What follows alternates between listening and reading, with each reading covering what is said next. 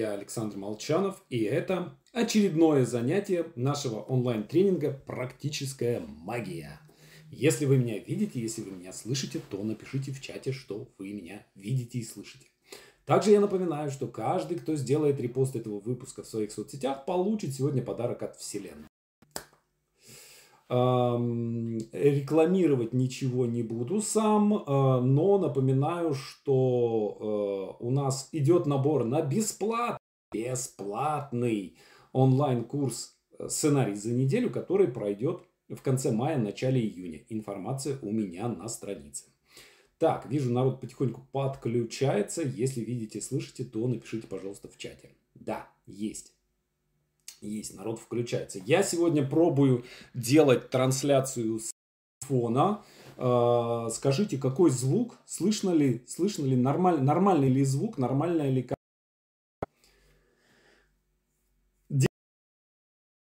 плохо, то э, в следующий раз вернусь снова к трансляции с э, ноутбука через камеру с микрофоном, который сейчас я использую в качестве подставки под телефон.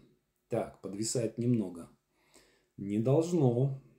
Не должно. Ин, интернет ли, летает просто как со страшной, со страшной силой, со страшной скоростью. Ну хорошо, сегодня мы будем говорить о рекламе. Я вам уже говорил о том, что э, я заметил такую тенденцию, что большинство участников этого тренинга в той или иной степени являются фрилансерами. А, и, а для фрилансера реклама это вообще так, такой, ну, от рекламы очень-очень многое зависит. Вот. И очень-очень многие вещи люди делают, ну, на мой взгляд, совсем неправильно. А, особенно когда, ну вот ленту видишь, э, особенно пока лента еще не настроилась, да, мы многие из, э, многие из нас эм, здесь да, как бы ВКонтакт не являлся основной нашей площадкой, да, кто-то в Фейсбуке жил, кто-то в Инстаграме, кто-то на Ютубе, вот, и когда новую ленту формируешь, э, когда ВКонтакт стал основной площадкой, да, начинаешь прям видеть какие-то вот в, на, на масштабе, начинаешь видеть ошибки. Э, поэтому вот я решил сделать немножко о рекламе такой блог. Эм, он довольно насыщенный. Я надеюсь, что я уложусь в два занятия ну, по крайней мере, посмотрю, как сегодня пойдет, потому что сегодня я хочу прям 4 таких плотных блока вам дать. Поэтому информации будет очень много, говорить буду быстро. Если что-то будет непонятно, там переслушивайте, задавайте вопросы. А, прежде всего, мой вопрос к вам. А, как вам кажется, кому не нужна реклама? Вот ваше предположение. Кому не нужна реклама? Напишите в чате.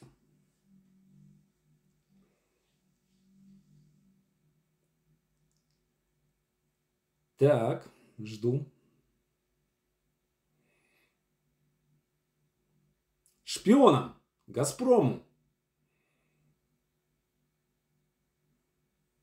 Я помню, у нас шутка была в свое время, э, в 90-е годы, когда шпионы все писали книги.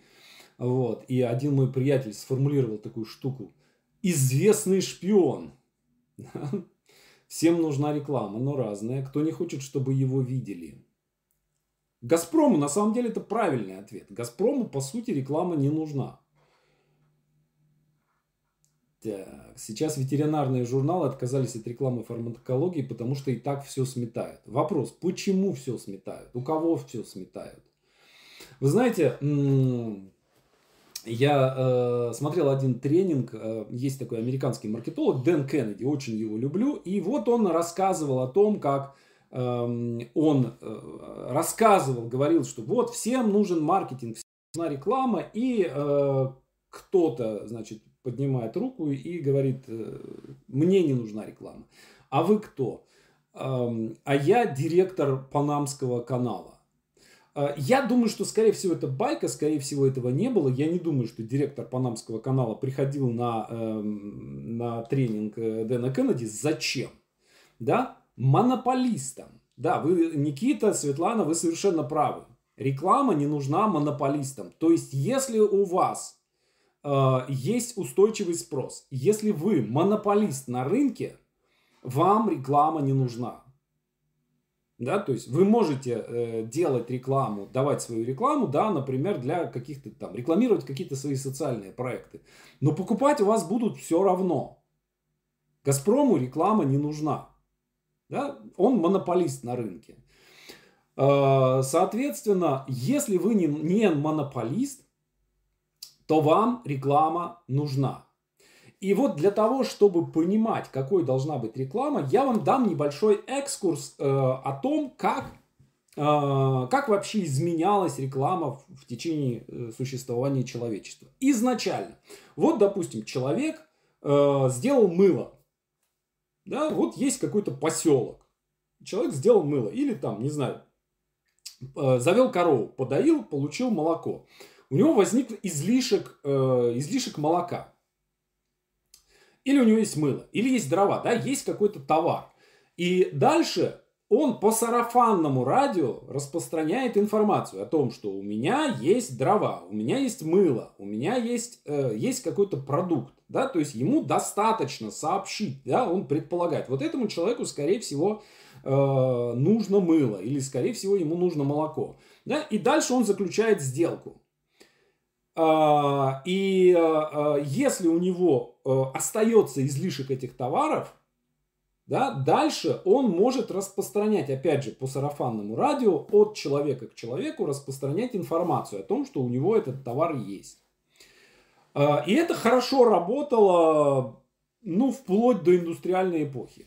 Потому что производителей, больших производителей, крупных производителей не было. Причем производителей – чей продукт направлен на народное потребление, да, то есть товары народного потребления, направлен на людей. Дальше начинается индустриальная эпоха, и возникает э, масштабный рынок, ориентированный именно на людей, на э, розничного покупателя. Это ткани, это керосин, это мыло, это кондитерские изделия, это сигареты и так далее, и так далее. Вот все это появилось совсем недавно ну, вот как товар, да, это все появилось там, не знаю, 300 лет назад. Как товар массового потребления. До этого это все делалось там... Э, один человек делал это для себя, условно говоря, да, э, или еще для кого-то, да, то есть масштабирование не происходило. Появилась конкуренция, и, э, условно говоря, одно и то же мыло, один и тот же керосин, одни и те же кондитерские изделия, одни и те же сигареты. И нужно объяснить каким-то образом потребителю, что э, вот эти сигареты лучше, чем другие. Или это мыло лучше, чем другое. Э, и дальше начинается э, вкладывание денег в рекламу. И выигрывает в конкуренции тот, кто может вложить больше денег в рекламу. Э, при этом э, продавцы рекламируют товары куда ни попадя заливая рынок просто вот как напалмом, заливая э, своей рекламой. Это время, ну, где-то начиная с э, там э, в некоторых странах с начала 19 века, в Европе с, с 18 века, с конца 18 э, да, в более или менее в масштабе по миру где-то с середины 19 века. И это продолжалось где-то, вот расцвет такого, такой промышленной рекламы э, был где-то до э, там, 70-х, 80-х годов. Это эпоха э, Mad Men. Если кто-то из вас смотрел такой сериал замечательный э, э, о ну, прототипом, прототипом этой, этого героя был такой известный чувак Дэвид О'Гилви. Э, его книги, ну, вы можете прочитать, они есть переведены на русский язык, это очень интересно.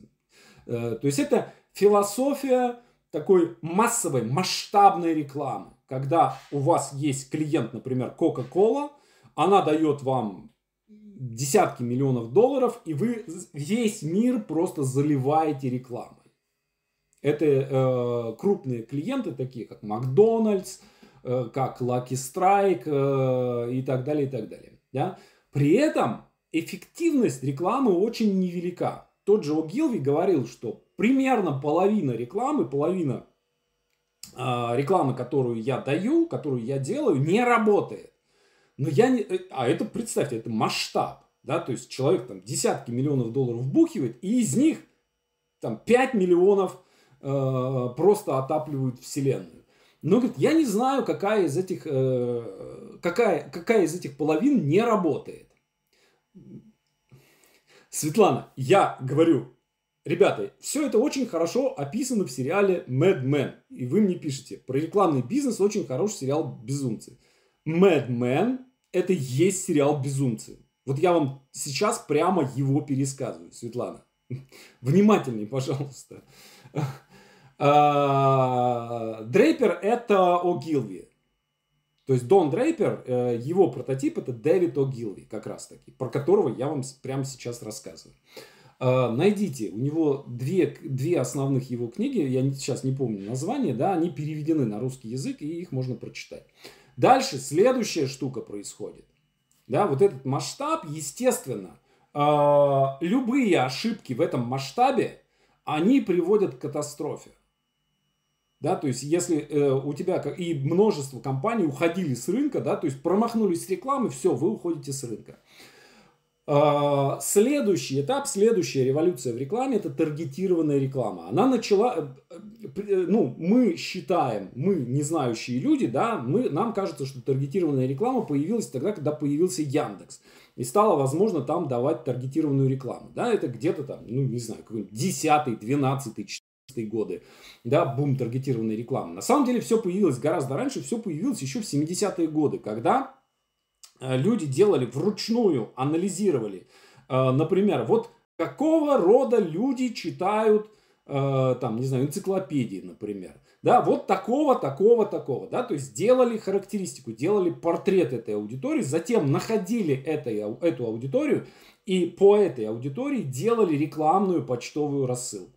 Дэн Кеннеди очень интересно это все описывает, да, как таргетировалась аудитория, и э, в итоге э, отправляется, да, то есть вы находите э, конкретно э, находите ту аудиторию, которая вам нужна. Да? Яндекс это контекстная реклама, не таргетированная. Ребят, Никита, посмотрите, пожалуйста, определение слова таргетированный. Да? То есть, когда таргет это цель, да? то есть, когда вы вычисляете, какую, а какая аудитория вам нужна, и адресно этой аудитории отправляете свое рекламное сообщение. Будь то контекст, о котором вы говорите, да, то есть э, э, краем глаза, да, где-то человек рекламу видит, или это адресное письмо, да, человек получает, ну, неважно, площадка не так важна, но важно то, при, важный принцип таргетированной рекламы, да, контекст это когда вы заходите на какую-то страницу и вам рядом показывают э, эту рекламу, да, таргет это когда вычисляется, кто вы, какая аудитория делает целевое действие, и по этой целевой аудитории отправляется рекламное сообщение.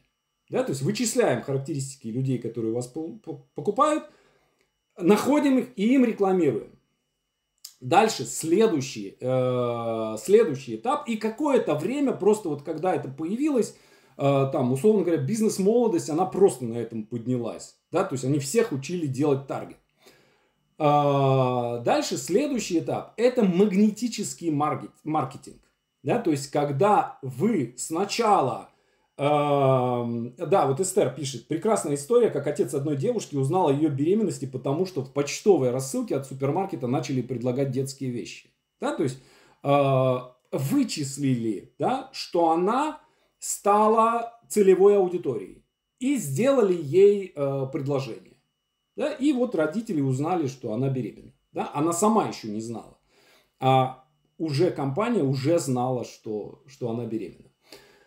Что такое магнетический маркетинг? Да, это когда мы даем что-то бесплатно, да, то есть мы создаем какой-то лид-магнит.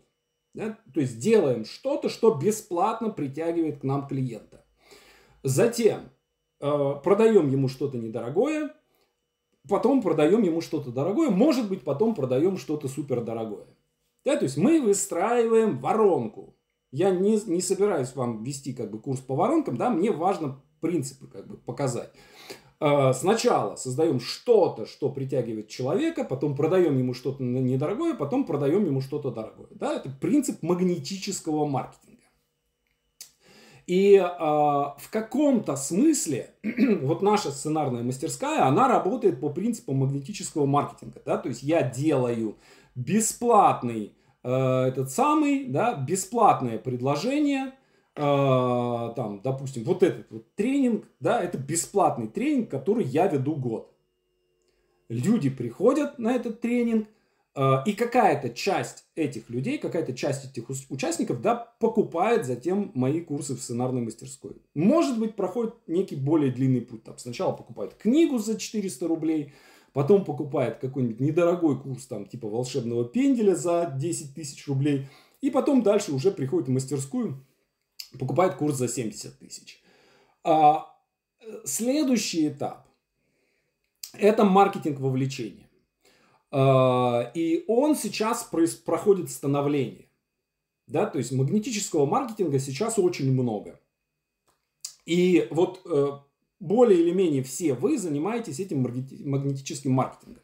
То есть э, я по своей ленте вижу, да, то есть э, коучи, психологи дают какой-то полезняк, да, дают какой-то полезный контент, да, этим контентом привлекают, э, потом продают что-то, да, и каким-то образом вовлекают людей в воронку. В чем проблема с этим, э, с этой моделью? Во-первых, вот этого полезного контента, его стало очень много, и его ценность девальвировалась. То есть сегодня информации там по коучингу, по психологии, да, ее ну, вот, огромное количество. И она уже, как бы, люди уже начинают, э, начинают от этого отбрыкиваться. Если раньше ты видел э, в, э, там где-то в интернете видел, о, человек психолог, о, интересно, подпишусь. И, и, или коуч, о, классно, прикольно, подпишусь, почитаю. Сейчас, а, понятно, опять коуч, все, э, неинтересно, слишком много предложений. Эм, кроме того, когда человек уже принял решение о том, что э, ему нужен такой-то, такой-то товар, в это время за него бороться уже поздно. То есть, а, во-первых, за него бороться сложно, да, а, потому что у него уже сложились, э, сложилась какая-то сумма убеждений по поводу товара, который он хочет купить. Поэтому за клиента надо бороться не тогда, когда он уже понял, что он хочет что-то купить. Да, например, э, тогда, когда человек уже знает, что он хочет писать сценарии, к этому времени он о моем существовании знает уже года три как. Чаще всего. Да? А, и, соответственно, да, он уже знает, хочет он идти ко мне в мастерскую или не хочет. Мой этот человек или не мой. Поэтому мне за него бороться не надо. То есть, э, чаще всего этот человек просто там сидит и деньги копит на мастерскую. Вот, он уже мой. Э, соответственно, э, мне интересен человек, который пока не знает о том, что он хочет учиться сценарному мастерству. Да, то есть это маркетинг вовлечения. Когда мы находим людей, которые потенциально могут заинтересоваться той или иной темой и ведем их не, иногда годы у меня есть люди, которые годами меня читают, слушают и так далее, и так далее, да, и потом, в конце концов, через какое-то время мы их приводим в точку, где они э, принимают решение. Да, пожалуй, я хочу там позаниматься сценарным мастерством. Может быть, бесплатно для начала. Да, то есть э, мы начинаем сейчас сильно-сильно раньше. И, наконец, следующий этап, который я сейчас только предвижу – я думаю, что к этому все придет, скорее всего. А, но из-за того, что э, нас, э, конкуренция предложения очень велика, да, то есть предложение настолько велико сейчас, да, э, куча-куча разных предложений, за внимание людей борется огромное количество продавцов, гораздо больше, то есть людям предлагается гораздо больше, чем они могут купить. И э, бороться, э, бороться деньгами, бороться рекламой очень скоро становится бессмысленно. Потому что э, я уже вижу, что многие бизнесы, скажем, инфобизнесы некоторые, да, уже вкладывают э, в рекламу э, столько денег, что у них уже начинают цифры не биться. То есть тратят на рекламу, допустим, курса, э, там, не знаю, 500 тысяч рублей и зарабатывают миллион. Это уже невыгодно. Да, то есть выгодно тогда, когда э, цифры бьются, тогда, когда 100 тысяч вкладываешь и зарабатываешь миллион. Тогда, тогда это выгодно. Да? Если 500 с миллиона ты должен вложить в рекламу, очень быстро, это уже очень близко к грани рентабельности. И я думаю, что очень скоро это все начнет, э, начнут инфобизнесы, скажем, начнут прогорать. А, но, тем не менее, а, какое-то количество людей останется и будет работать. Кто, кто будут эти люди? Это люди, которые не вкладывают деньги в рекламу. Например, я в какой-то момент перестал вкладывать деньги в рекламу, здесь сделал множество разных э, глупостей, множество разных ошибок сделал на этом пути. Были успешные вложения, были неуспешные вложения. Э, да, то есть, э, скажем, вот я сегодня писал пост, я вчера закрыл свою страницу на Фейсбуке. У меня там было 274 тысячи подписчиков. А, это, ну не знаю, 10-12 миллионов рублей вложено в, в это количество подписчиков в рекламу. Да, то есть это не, э, они не сарафаном пришли, да, то есть это, реклама, это все реклама. Вот, Инстаграм, 30 тысяч подписчиков, тоже там где-то миллиона, миллиона три, наверное, денег вложено в рекламу. Там я меньше занимался этим аккаунтом, да, но это, это все платная реклама, да, то есть это все не боты накручены, это все живые люди. Вот. А, но ну, ничего страшного, как бы. А, площадки уходят и приходят, приходят и уходят, да, а люди остаются. Так вот, следующий этап – это сторителлинг. Это рассказывание историй. Э, и у кого сильнее история, кто лучше умеет рассказывать историю, тот и будет выигрывать. Потому что, ребят, истории рассказанной истории никто не может сопротивляться. Я сейчас делаю разные тесты на ВКонтакте да, и на Дзене. И я вижу, э, вот если в посте есть история, я вижу кратно внимание людей кратно э, выше. Да? То есть охват поста, в котором нет истории, например, ВКонтакте, может быть там, не знаю, 500 человек, 600 человек при 2000 подписчиках. Если есть история, э, охват может быть э, до 10 тысяч. При количестве 2000 подписчиков. Тоже это проверим. Дальше.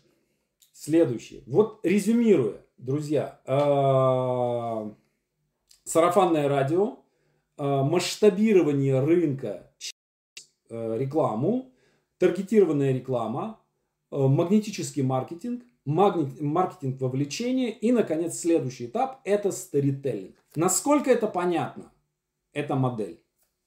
Или если что-то непонятно, то задайте вопросы.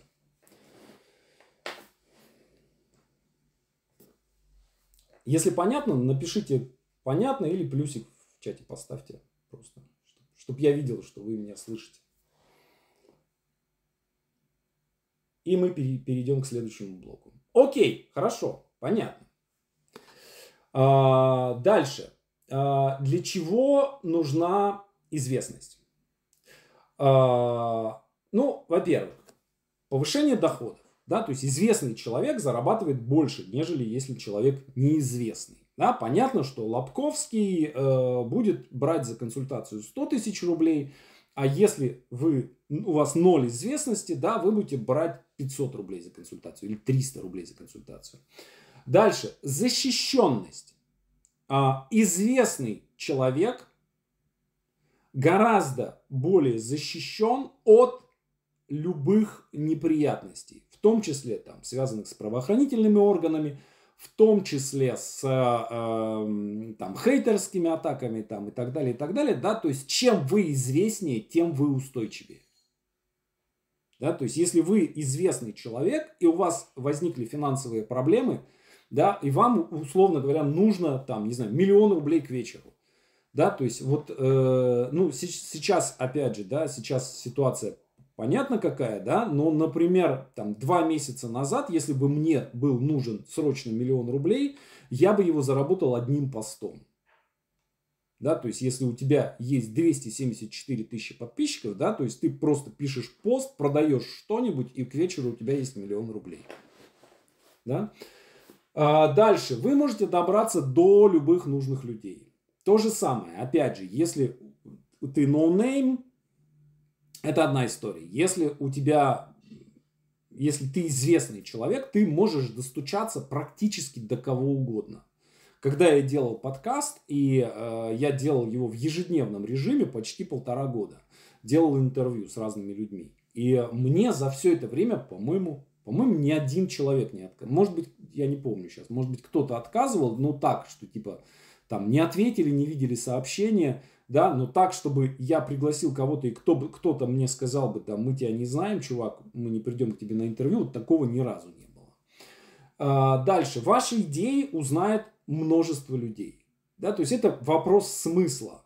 То есть ты делаешь что-то, что большое количество людей читает, узнает, учится и так далее, и так далее. Да? То есть ты имеешь возможность влиять на большую аудиторию. Вот это зачем, зачем себя рекламировать. А, но здесь есть один нюанс, есть одна ловушка, в которую некоторые люди э, часто попадают. А, мы мы с женой придумали такой термин для этого, эффект Джигурды. Э, есть такой актер, э, Джигурда, да, причем очень неплохой актер. Действительно неплохой актер. Я видел, э, ну, за некоторым надо, я, надом я в свое время, ну, уже как бы в сознательном, в сознательном возрасте, там, лет пять назад, посмотрел фильмы «Любить по-русски», которые выходили еще в 90-е годы. Их вся страна смотрела. Ну, это такие простенькие мелодрамы достаточно. И вот там, там играет, в числе прочего, играет Джигурда. И, и играет очень хорошо. То есть видно, что он действительно хороший актер. Да? Но он пошел по пути такой максимальной популярности. Он ходил по разным шоу. А, я был с ним как-то на одном телевизионном шоу, и мы с ним там поспорили по поводу интернета. А, вот. Э, он грамотно очень себя ведет на телевидении, да, то есть себя грамотно позиционирует, да, то есть его задача создать себе максимальную известность. Но при этом всем он еще и поет, э, и э, когда просто тоже слышал о том, что он делал какой-то концерт здесь, в Москве, и на концерт просто никто не пришел. То есть, ну, там, типа, пришло человек 20. А, то есть, есть известность, но нет авторитета. То есть, нет такого человека в России, кто бы не знал, кто такой Джигурда. Но при этом очень мало людей, которые были бы готовы заплатить ему хоть какие-то деньги. Да, то есть, э, я думаю, что вряд ли кто-то из вас, например, пошел бы на спектакль на какой-то только потому, что там играет Джигурда. Э, вот буквально сейчас э, пример э, Ксения Собчак. Да, я думаю, что все вы знаете, кто такая Ксения Собчак. И она некоторое время назад сняла такой фильм, э, в котором э, похейтила, похейтила инфо-цыган. Э, который все обсуждали, сделала интервью с психологом Блиновской, да, то есть э, прям целенаправленно, целенаправленно кошмарила инфобизнес. Э, и первое, что, в общем, я сказал, когда я это увидел, что, наверное, хочет свой курс запустить. Э, так и произошло, где-то там с неделю назад э, мне коллеги скинули ссылку на ее курс, и э, опять же, ну, есть свои источники информации. Я узнал о том, я знаю, кто продюсировал этот курс, и я узнал, что э, вебинар, который она проводила, бесплатный вебинар продающий, провалился. То есть люди пришли на вебинар, но продаж не было. То есть, ну, они были, но они были не в, не в таком масштабе, в каком они должны быть у э, звезды уровня Ксении Собчак. То есть, понимаете, да? Есть известность очень широкая. То есть, то же самое. Вряд ли в России есть какой-то человек, который не знает, кто такая Собчак. Но оказалось, что совсем немного людей, которые... Причем там цена курса была какая-то совершенно смешная. Типа там 15 тысяч рублей, 14 тысяч рублей. Самый дешевый пакет. А, так вот, даже за 14 тысяч рублей люди не готовы были э, идти к ней учиться.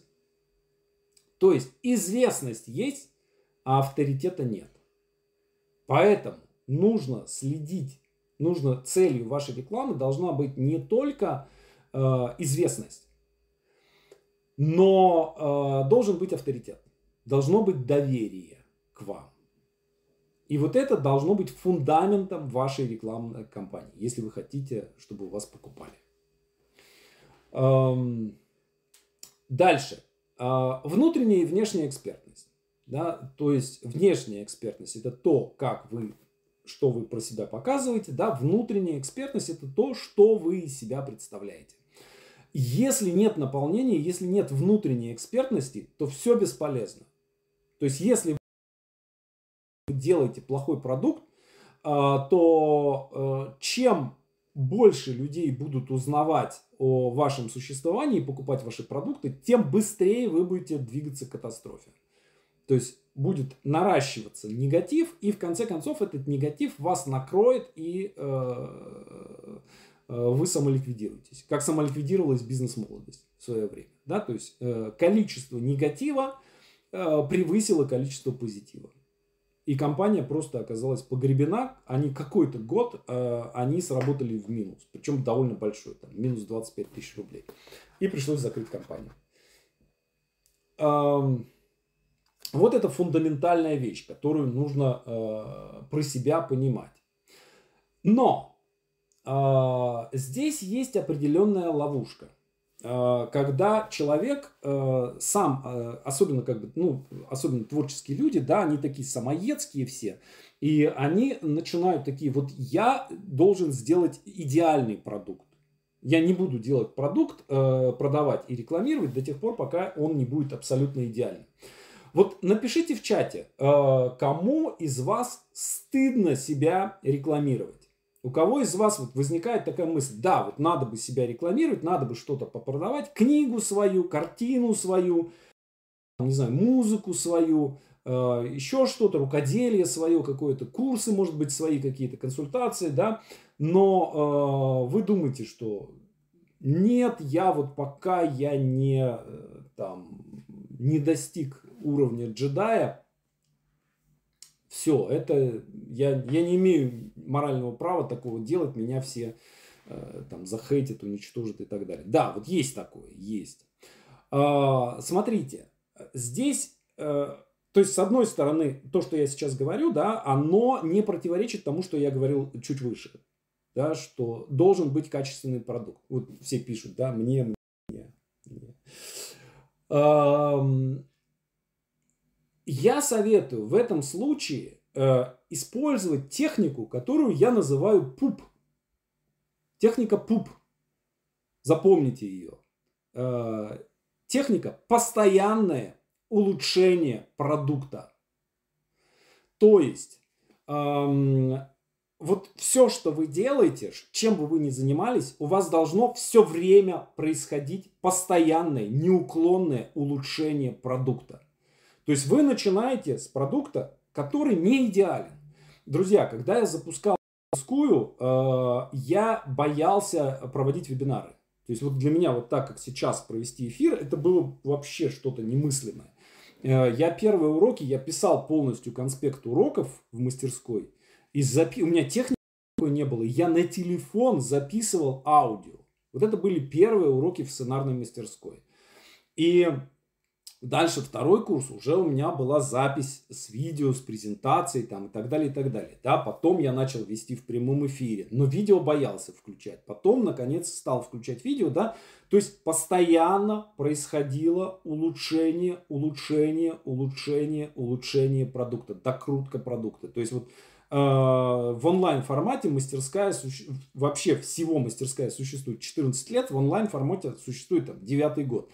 Э, и я все время делаю улучшение продукта. Да? То есть и после каждого улучшения а, да, делаем постоянное улучшение и постоянно себя за это мысленно хвалим.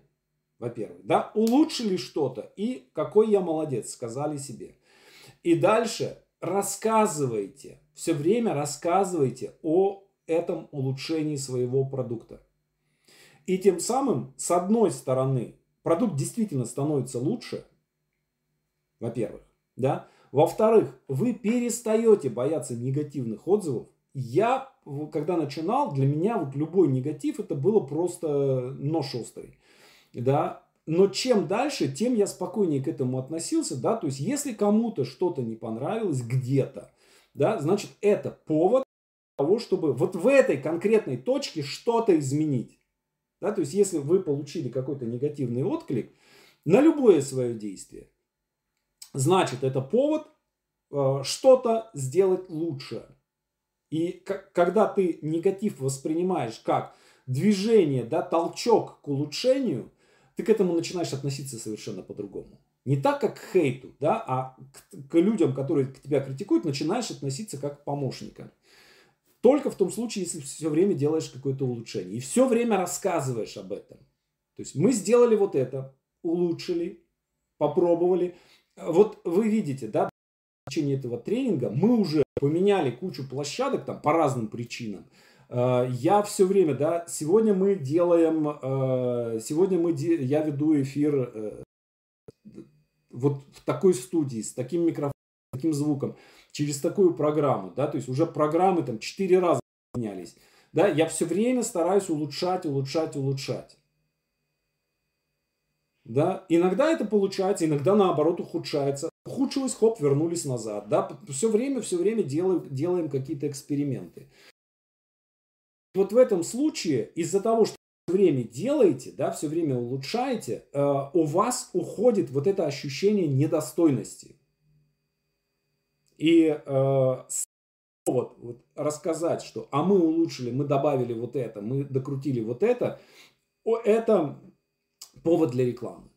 Повод для того, чтобы рекламировать свой продукт. А, насколько понятен, насколько понятно это? Вот сам, сам, сама вот эта модель, да, то есть если или если что-то непонятно, задайте вопрос. А, если у, у меня нет разрешения себя рекламировать, есть какая-то какой-то стыд по поводу своего продукта, да, мы все время делаем пуп, да, постоянное улучшение. Сделали докрутку, рассказали об этом. Сделали докрутку, похвалили себя, рассказали об этом. Сделали докрутку, похвалили, рассказали об этом. Все, уходят постепенно, да, уходят э, любые тормоза. Дальше, следующий, следующий момент. Это а, понять, кто ваш покупатель. Давайте так. А, вот в общих чертах, одним предложением напишите, кто ваш покупатель, кто ваша аудитория. У меня, например, пока вы пишете, э, у меня долгое время э, я свой блог в Фейсбуке вел для чего? Я писал там о кино, о фильмах, о пьесах, книгах, которые я писал, э, да, и э, на него подписывались разные продюсеры, которые затем заказывали мне работу. И я думал, что моя целевая аудитория это продюсеры, для которых я пишу сценарий. А, постепенно мой блог начал расти, стало там сначала 5 тысяч, потом 10 тысяч, потом 20 тысяч. И потом я подумал, а что? И все это были люди, в основном, которые хотели учиться писать сценарий. И я подумал, а что если моя аудитория другая, это начинающие писатели. И я буду им продавать курсы по обучению сценарному мастерству. Да, то есть я поменял аудиторию. Э, Причем изначально я думал, что большая часть моей аудитории это будут люди из э, регионов. В итоге оказалось, что большая часть э, русскоязычные, которые в той или иной степени уехали куда-то за границу, в Европу. Так, изучающие иностранные языки, любители эксклюзивных подарков – так, молодые, от э, нуждающие в улучшении жилищных условий. Так, благодаря блогу о том, как я пишу книгу, нашла издателя, продюсерские компании, желающие стать успешными в любой сфере, красиво говорить, люди, которым интересно саморазвитие и психология, женщины, которым важна Самореализация, инфобизнес. Так, хорошо. Отлично. Я, все, я все, все комментарии вижу. Не буду просто все зачитывать. А, значит, э, смотрите. Вот само уточнение целевой аудитории, да, то есть все время нужно э, отслеживать свою аудиторию и является твоей аудиторией. Э, вот опять же, я изначально составил некий аватар. Мне казалось, что, я не знаю почему, но почему-то, ну, я, видимо, как-то на себя проецировал, да, делал такую киношколу для себя, что это скорее мужчина, э, живущий где-то в регионе, возможно, в миллионнике в каком-то, да, э, у которого нет возможности приехать в Москву и учиться в школе. Дальше, как только я начал получать данные реальные о том, кто у нас учится, выяснилось, что это скорее женщина, что это женщина скорее живущая э, либо в Европе, либо в Америке, да, либо в, э, где-то на постсоветском пространстве. Причем очень много было людей из Казахстана, очень много людей было из Кыргызстана. А из регионов, да, были, естественно, из регионов. Ну и остальное, где-то там процентов 50, э, это Москва, Санкт-Петербург. Здесь все понятно, да. Но вот эта зарубежная часть аудитории, это довольно значимая часть аудитории сценарной мастерской. И как только я это понял, да, я понял, собственно, ну, на кого таргетироваться каких соцсетях работать, да, и так далее, и так далее. То есть вот можно аудиторию можно понять очень, э, да, можно понять, э, где и кого, где, где найти как бы свою аудиторию. Александр пишет, я попал по вашему таргету, мужчина с региона, нет возможности учиться в Москве. Нет, естественно, это не значит, что, э, да, что это полный обычный таргет. У нас э, вот из, из Новосибирска у меня э, есть студент, который сейчас там все курсы подряд проходит. А, вот, поэтому нет, есть, естественно, есть, э, есть люди из регионов, да, но это не как бы не статистически значимые цифры. Да, то есть это не там, это скорее там 3% участников мастерской, да, чем 30. Дальше. А, поняли, кто является вашей аудиторией. Затем а, нужно понять, чего люди хотят. То есть вот когда люди к вам приходят, они от вас чего хотят? Вот э, давайте попробуйте сейчас ответить на ваш вопрос. Вот вы э, на этот вопрос, да, то есть вот вы написали, вот моя аудитория такая-то такая. От вас они чего хотят? Вот к вам они зачем приходят? Что они вам дают?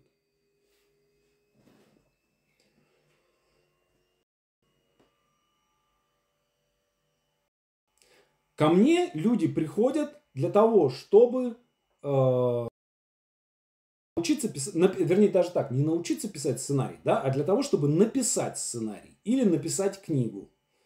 И, э, но это только часть запроса да, значимая часть запроса написать такой сценарий, который будет принят в индустрии. То есть просто написать огромный э, сценарий, да, огромное количество киношкол, просто написать книгу, огромное количество курсов э, литературных, да, и только я даю, мое уникальное предложение, да, я даю такие знания по написанию сценариев, которые помогут вам написать сценарий, который будет принят в индустрии.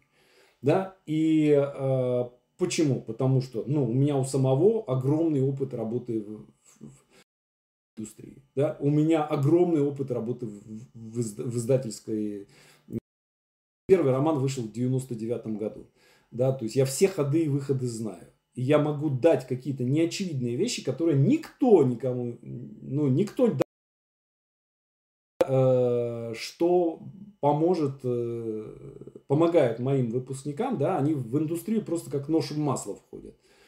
У нас вот на романном курсе э, курс еще не закончился, уже два романа были приняты к публикации.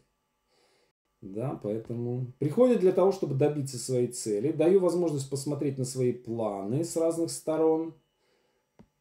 Так. Звук пропал. Пишут, что звук пропал. У меня нет такого. Сейчас давайте проверю, пропал или не пропал.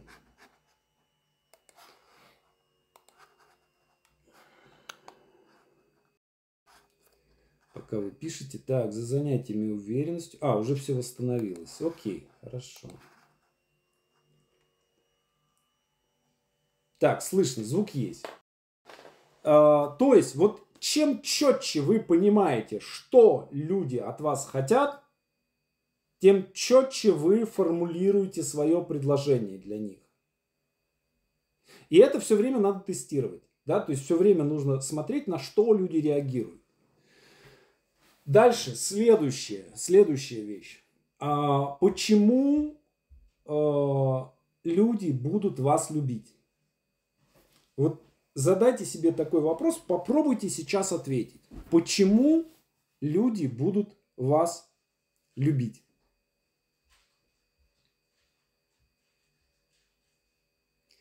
Ну, давайте так. А, э, по-другому скажу. А, за что люди вас любят? Вот так вот сформулирую. За что люди вас любят? У меня по поводу меня есть некая гипотеза, да, я думаю, что э, меня любят за высокий достаточно уровень энергии, да, и э, абсолютная открытость, да, то есть я все все, все, что происходит, да, я более или менее, там, за исключением некоторых исключений, да, я открываю открыто, предельно открыто все рассказываю. Так, за и отдачу эмо- эмоций, потому что я согревающий, заряжающий оптимизмом солнышко. Так, не критикую, делаю подарки за то, что я их люблю и верю в успех.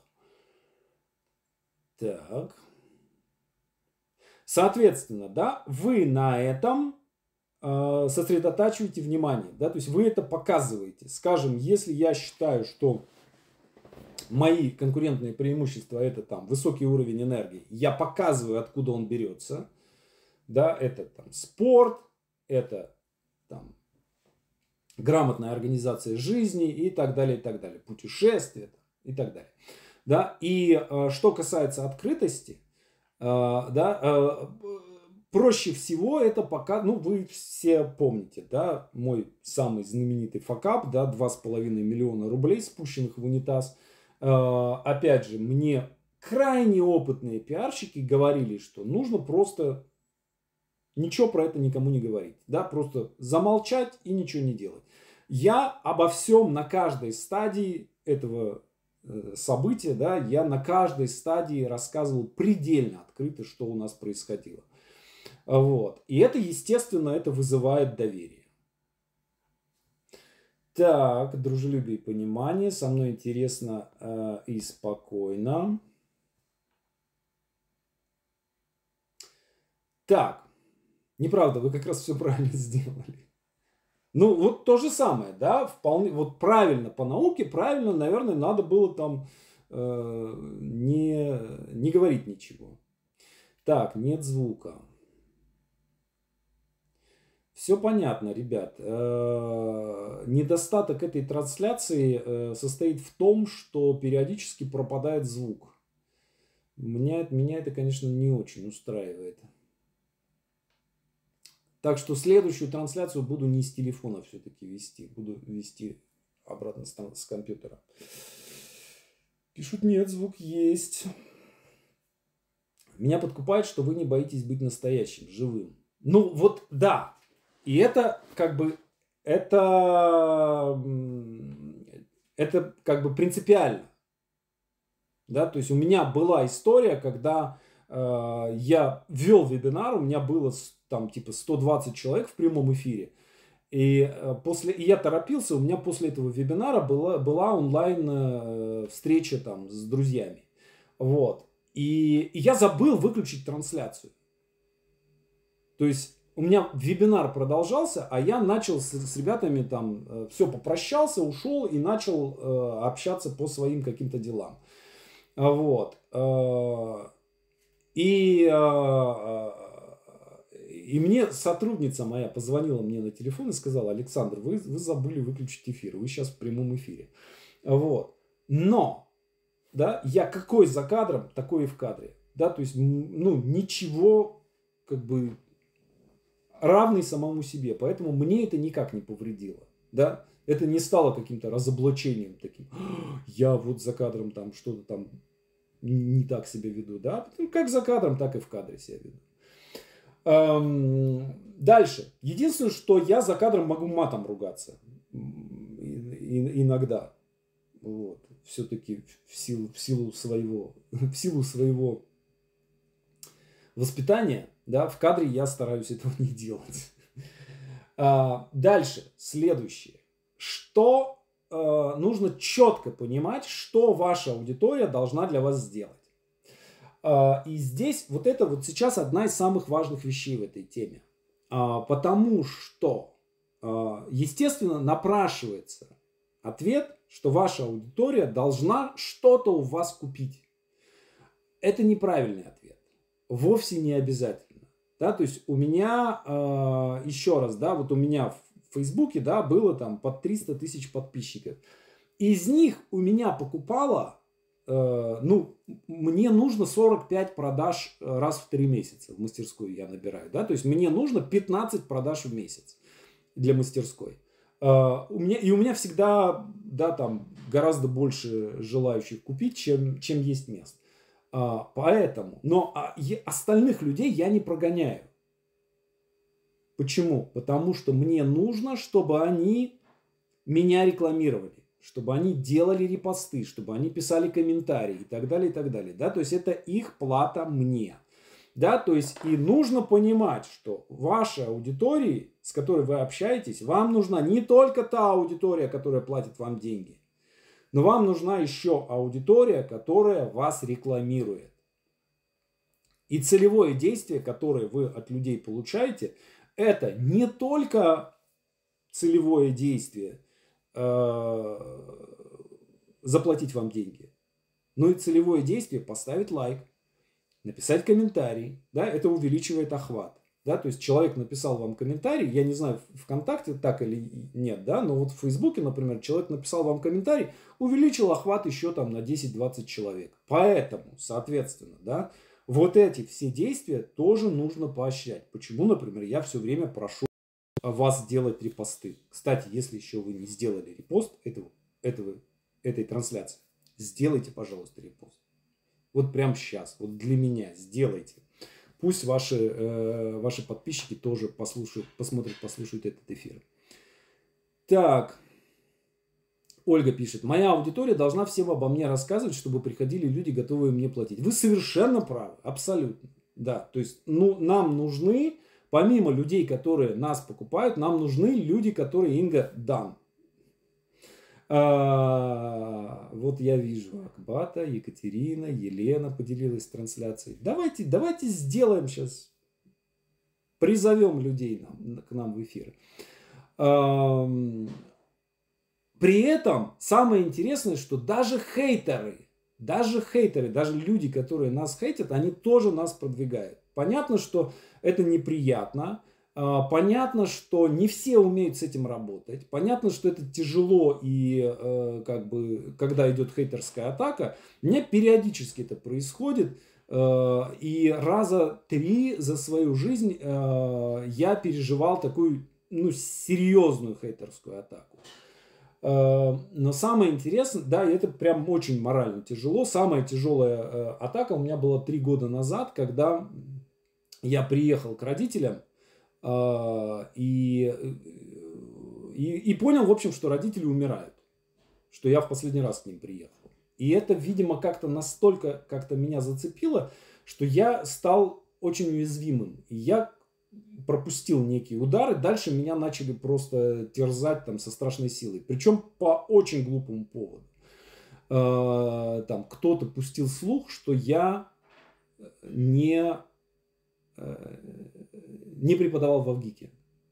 И потом дальше уже, да он еще и не учился в Авгике. Вот, и начали, а я сидел в деревне, да, то есть я не мог как бы э, ничего сказать, да, потому что, диплом мой находился в Москве. Да, и вот, э, естественно, потом никто за это не извинился, да, я вернулся в Москву, э, да, сосканировал свой диплом, выложил на сайте, да, э, нашел фотографии свои в Авгике со студентами, тоже выложил, да, попросил отзыв дать студентов своих из ВГИКа, да, то есть, ну, как бы показал, что это все как бы ложная была атака, вот. Но, как бы, естественно, за это никто не извинился. Но в это время у меня были самые большие продажи.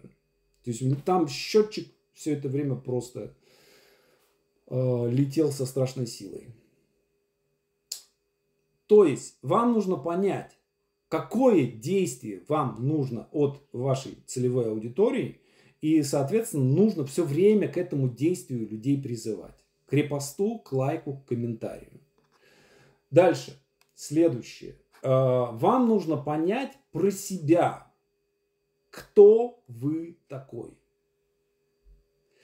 И вот это, кто я такой, это самое вообще сложное, э, что э, можно сделать. Эм, и я несколько раз проходил такой ребрендинг в течение своей жизни. Да, то есть я был сначала журналистом, потом был редактором, потом был писателем, потом был драматургом, потом был сценаристом, а, потом был коучем, да, потом был подкастером, да, и э, сейчас я себя позиционирую, да, как мастер, обучающий писателей, писателей и сценаристов. Уже в этом есть какая-то немножко кривизна, да, что и писатели, и сценаристы. Да, то есть, если бы был только сценаристов или был бы только писателей, было бы более точно, работало бы лучше. А, вот нужно про себя очень четко понимать, кто вы, и иметь возможность а, одним предложением себя определить. Давайте так, вот вы кто? Напишите сейчас в чате, да, если можно одним словом сказать, э, то одним словом. Если двумя-тремя, да, то двумя-тремя. Определить. Вот вы кто? Да, то есть, если бы вам надо было э, себе вот страничку создава, создаете, да, вот кто вы там, как вы себя определяете.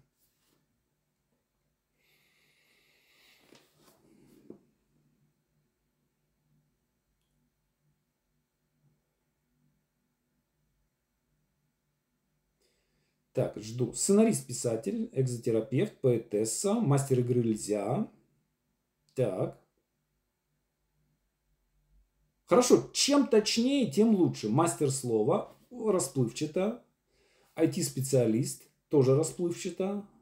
Художник-кукольник, копирайтер. Звук. Не очень понял, что это значит. Вы звук или что-то со звуком? Так, муза на прокат преподаватель фортепиано, орф-педагог, детский писатель, злая сказочница. Так, графический дизайнер. Хороший способ определения через кого-то. А, да, то есть, если есть, а, и а, я советую всегда, особенно на начальном этапе, себя пробовать определить, определять через аналог. Да, то есть, если, например, есть э, в мире какая-то известная фигура, через которую вы могли бы себя определить. Да, например, я себя какое-то время э, определял, ну, в шутку, конечно, да, когда я увлекся подкастингом и делал подкаст э, прям самозабвенно пару лет, да, и я говорил, что я опра подкастов. Да, то есть опра это там самая известная телеведущая в мире. Да, я говорю, я Опра. Так, ну, в шутку скорее, да, такая Опра подкаста.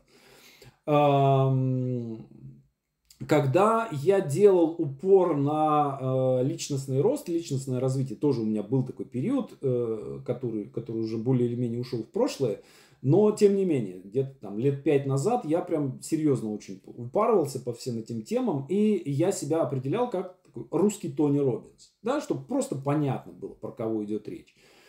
А, дальше постепенно, естественно, э, вы э, чем дальше, тем более индивидуальными становитесь, да, и сейчас у меня уже нет необходимости, да, как бы и так все знают, кто я, да, зачем еще, еще как-то через кого-то себя определять. Но на начальном этапе позиционирования хорошая тема, когда вы себя э, берете какого-то лидера в нише и через него себя определяете. Например, вы кто? Я русский Стивен Кинг да, например, Аню Старовинец, когда она только э, появилась, да, ее определяли именно так. В журнале Афиша про нее написали, вот это русский Стивен Кинг. И сразу же понятно, как. дальше стало понятно, что она далеко не Стивен Кинг, и э, совсем в другую сторону она там начала развиваться, да, но тем не менее, да, на начальном этапе очень хорошо, если вы можете об кого-то себя, да, использовать кого-то как рычаг в позиционировании. Дальше. А, вопрос. Друзья, вот вы э, написали себе, вот, кстати, э, придумала себе название нейродраматург. По-моему, офигенно. Ну, это хорошо. Э, очень классное позиционирование у Пискарева. Да, э, вот эта нейрографика, все знают нейрографику.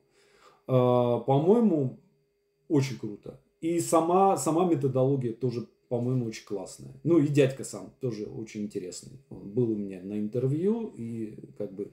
Вот не, я не знаю ни одного человека, кто не знал бы, что такое нейрографика. Да, э, простой вроде бы метод, да, но в котором куча всяких измерений и, и при этом, да, он очень, очень четко спозиционирован. А, вопрос. А, вот вы написали, да, вопрос. Чем вы отличаетесь от других? в отзывах на мою книгу прочитала это современная Агния Барто. Это было приятно. Вот это очень, понимаете, это очень хорошо, если люди вас тоже могут определить э, через кого-то. Да, то есть, если не могут определить, да, значит, скорее всего, у вас расплывчатое позиционирование.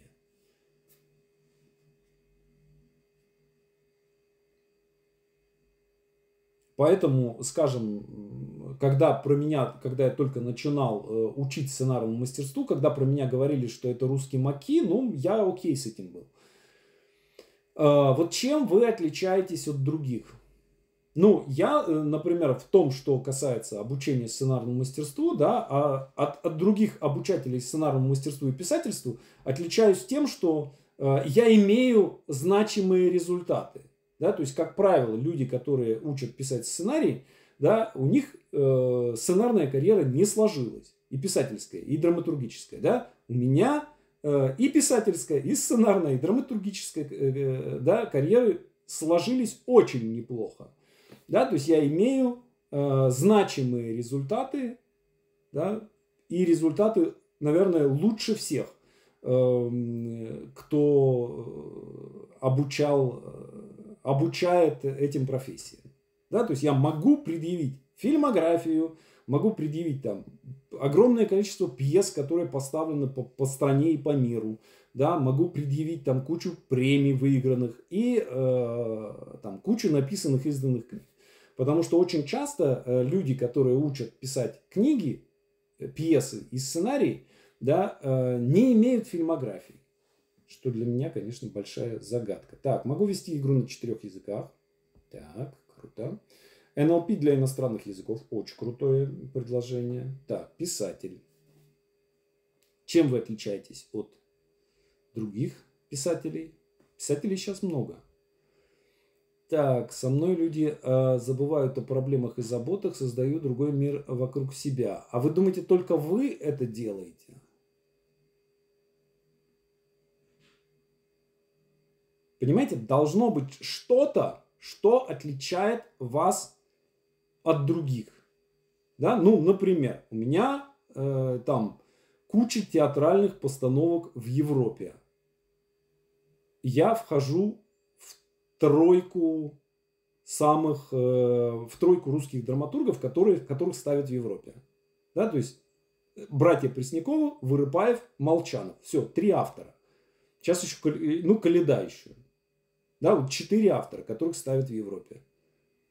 Все, подавляющее преимущество. Да, то есть Не, а, но ни, никто из них, кроме Калиды, никто из них не преподает.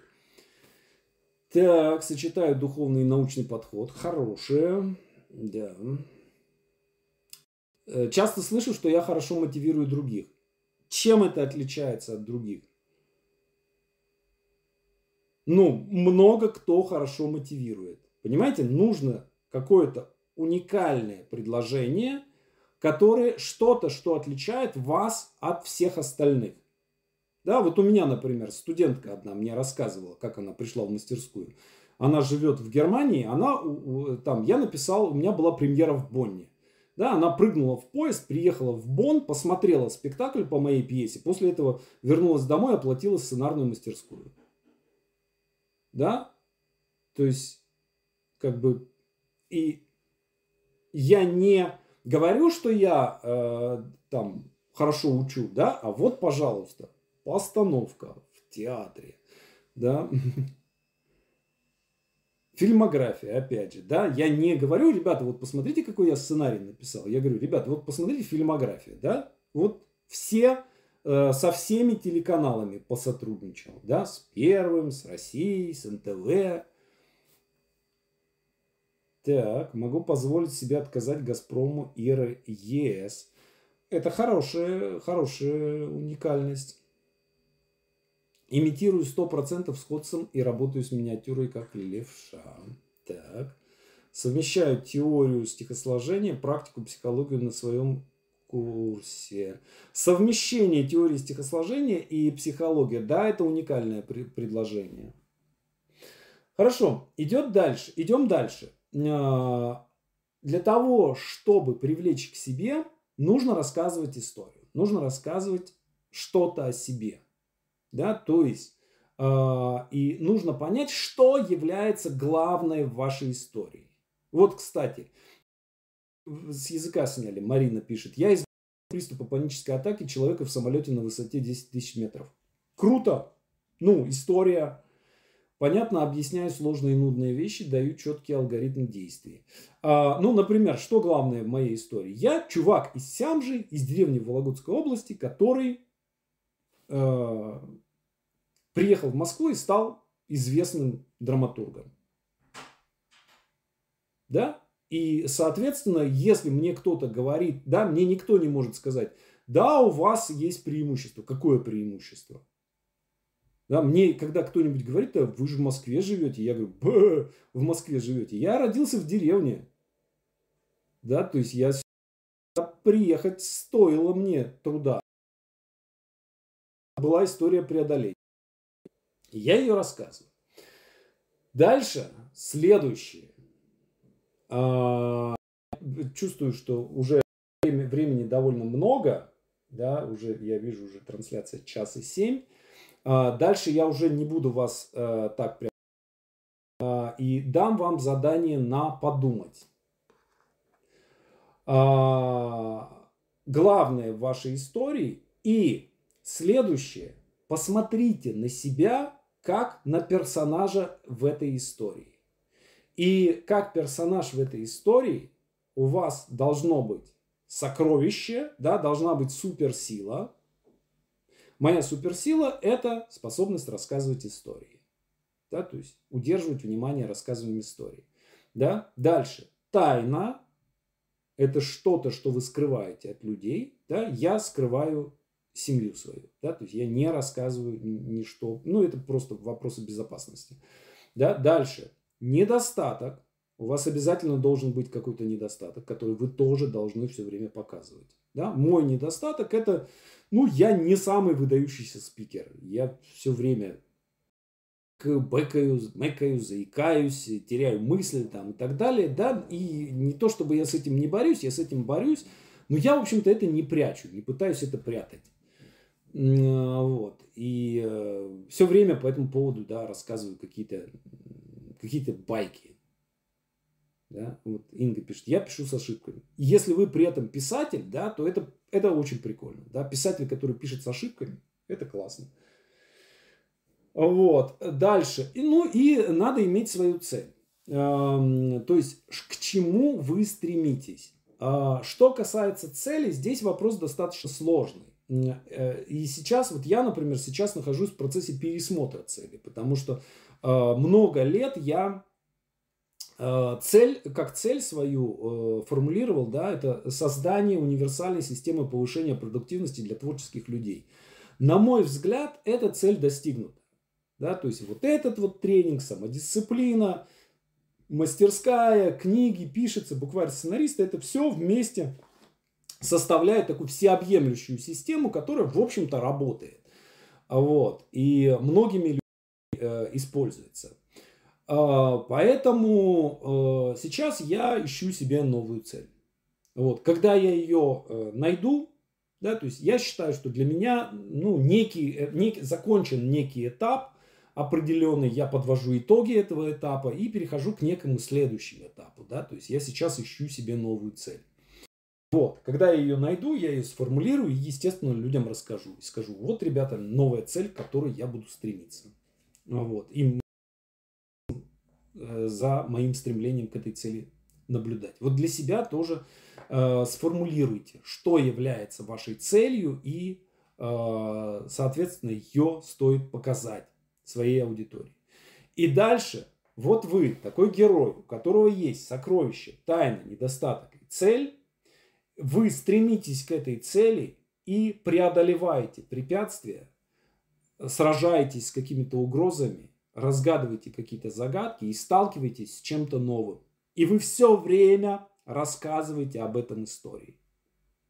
То есть все время пишете об этом в своих соцсетях, рассказываете в общении со своими потенциальными клиентами о том, как вы идете к своей цели и как вы, э, да, с какими препятствиями вы справляетесь, с какими угрозами.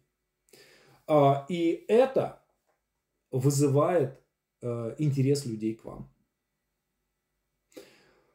А, вот что я хотел вам сегодня самое главное сказать. Если у вас есть какие-то вопросы, то я готов на них ответить. Для хардкора э, на, на подумать Скажу такую штуку, что можно э, делать сложное позиционирование, при котором вы разным аудиториям рассказываете разные истории. Например, э, там, не знаю, Илон Маск параллельно рассказывает сразу же несколько историй нескольким разным аудиториям. Да? То есть он подписчикам в Твиттере рассказывает одну историю, другую историю, государственным сотрудникам своим он рассказывает третью историю чиновникам государственным рассказывать четвертую историю, да, то есть истории рассказываются разным аудиториям. Это сложно делать, но это можно. Это, ну, для начала надо научиться сначала историю одному, э, одной аудитории рассказывать. Давайте э, сформулировать, прежде чем мы простимся, попробуем сформулировать цель. Потому что мне кажется, что это самое важное. Вот напишите, что является вашей целью. К чему вы стремитесь?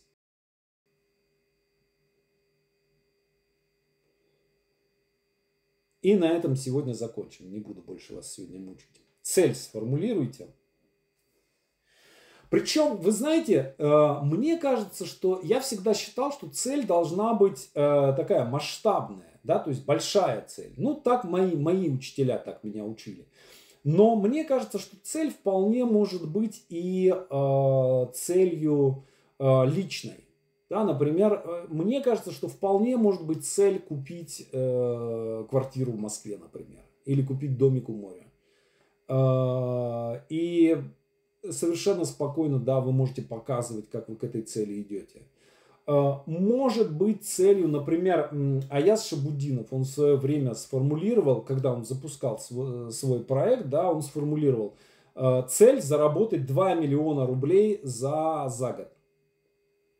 И он собрал первую аудиторию именно под эту цель. Да? То есть, когда он начинал, он зарабатывал там, не знаю, 20 тысяч, 10 тысяч рублей в месяц. Да, за год он заработал 2 миллиона рублей и э, собрал огромное количество людей в своем блоге, да, которые э, будут, э, которые за ним смотрели. Да. Потом он другие цели, там, миллиард, не миллиард. Э, и э, люди, которые, для которых деньги являются значимым стимулом, да, они с огромным интересом за ним наблюдали. Да? Для меня, например, деньги не являются значимым стимулом, да, то есть мне это там, например, не очень интересно, там, кто заработал миллион или не миллион. Да? Но, например, творческое достижение какое-то э, мне было бы интересно наблюдать. Так. Получать от работы удовольствие и деньги, перекрывающие потребности с запасом. Э, смотрите, плохая цель. Почему? Потому что э, можно понять, э, достигли ли вы ее. Да, то есть, э, например, э, вот стали вы столько-то зарабатывать, это уже перекрыло ваши потребности или нет? Потому что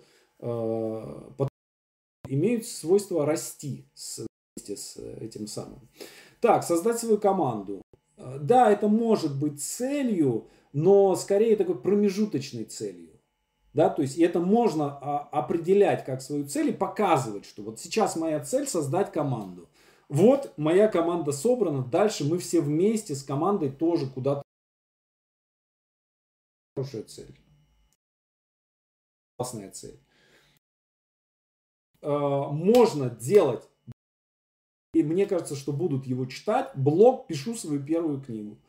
И каждый день рассказывать. Сегодня написала три сделала там то-то, то-то, послушала такой-то, такой-то вебинар, прочитала такую-то статью о том, как писать книги, собрала материалы, да, и прям вот пошагово рассказывать о том, как вы пишете книгу, и это будет, будут люди смотреть. Я писал букварь сценаристов в прямом эфире. Я в ЖЖ вел э, мастер-класс открытый, полторы тысячи человек его проходило, да, и из этого сделал книгу в итоге. Это не, не первая моя книга была, Э, первая нон-фикшн книга. Так, цель познакомить и подружить друг с другом мир природы и мир людей. Плохая цель, Екатерина, потому что не, э, невозможно понять, вы уже познакомили и подружили ли. Э, да, то есть она, не, она очень расплывчатая. Да, вот посмотрите, может быть такая цель, да, вот я говорю, да, создать систему. Да, и я Э, она тоже да, довольно расплывчатая, да, и как бы создал я уже систему или нет.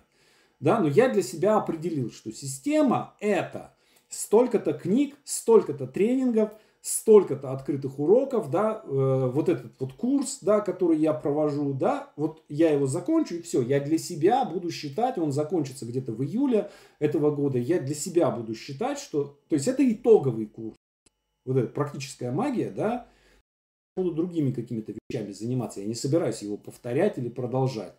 Да? Вот когда я его закончу, все, цель достигнута. Система создана. А, сейчас цель стать одним из первых писателей-сценаристов. Хорошая цель. Цель выстроить опору на себя, помочь другим сделать это. Абстрактная цель, не конкретная.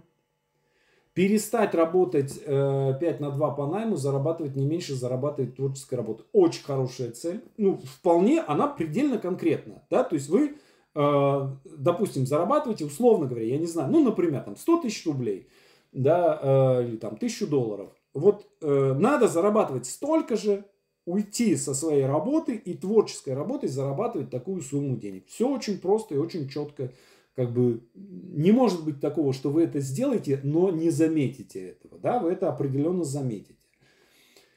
Так, показывать на своем примере, что можно быть собой, не идеальный, но живой. Опять, а как вы поймете, что вы это сделали уже? Да? То есть вот то, что вы говорите, вы определяете это не как цель, а вы определяете это как процесс. Так, заработать денег и купить ваш курс по написанию сценариев. Ну, 70 тысяч рублей. А, так, две книжки написать.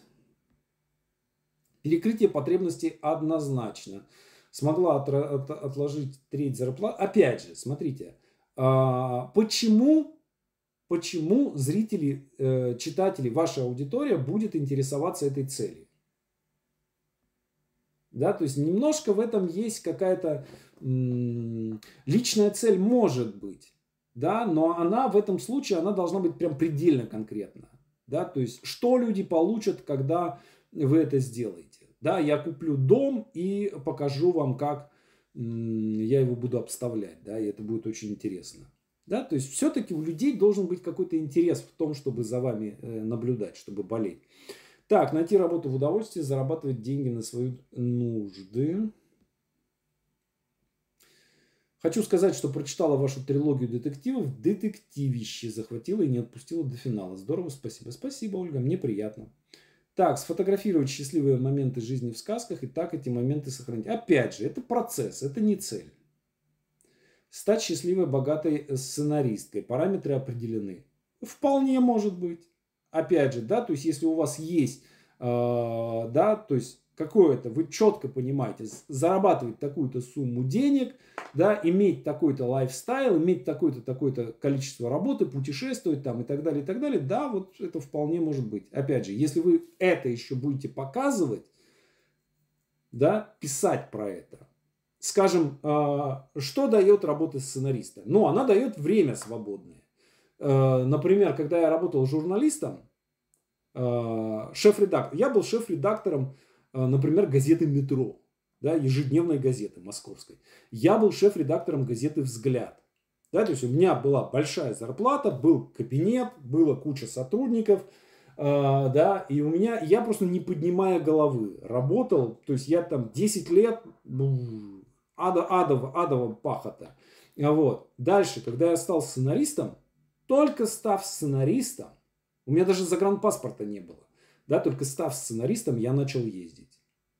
Да, я сначала в Польшу, потом в Чехию, потом в Германию, потом в Италию. Да, и э, это прям видно было, как изменился мой лайфстайл. Да, и я начал про это рассказывать. Поэтому, да. То есть мы эту цель транслируем вовне, правильно? Ну, конечно, естественно. Мы, естественно, транслируем эту цель. Да? То есть мы показываем, что я стремлюсь вот к этому. И, э, да, и все время, все время пишем. То есть, смотрите, э, когда э, человек идет к цели, да, то есть э, это, я не помню, кто, лягушки, что ли, лягушки не замечают Эм, предмет, если он не движется. Да, то есть, если предмет не движется, это камень. Если предмет движется, это муха. Да, лягушка его начинает видеть. Вот с человеком, то есть, э, человек не замечает другого человека, пока он не начинает двигаться к цели. Вот он начинает двигаться к цели, сразу становится интересно. Еще становится э, интересно тогда, когда человек вступает в кем-то, с кем-то в конфликт. Вот. И из-за этого очень многие люди э, устраивают скандалы все время на ровном месте. Но просто скандалить это привлекает внимание, но не делает вас авторитетным. А если вы конфликтуете, идя к цели, да, вот тогда возникает правильное ощущение по поводу вас. Так, моя цель есть сам процесс. Еще раз, ребят, э, ваш, э, для того, чтобы ваша история была интересна, а, то, к чему вы стремитесь, нужно, должна быть возможность определить цель, да, то есть, вернее, ну, можно и не делать этого, да, но если вы хотите, чтобы люди за вами наблюдали, да, нужно создать цель и показывать, как вы к этой цели движетесь. Хочу написать пьесу, которую будут показывать в театрах. Да, например, интересно ставить цели да ради бога, Екатерина. А людям не интересно наблюдать за, людям, за людьми, у которых нет целей. Так. Поэтому вы можете делать то, что я говорю, и получать результат, или не делать и не получать результат. Выбор за вами. Друзья, большое спасибо. Э, надеюсь, этот урок был для вас полезен. Я получил большое удовольствие. Э, наверное, все-таки э, давайте след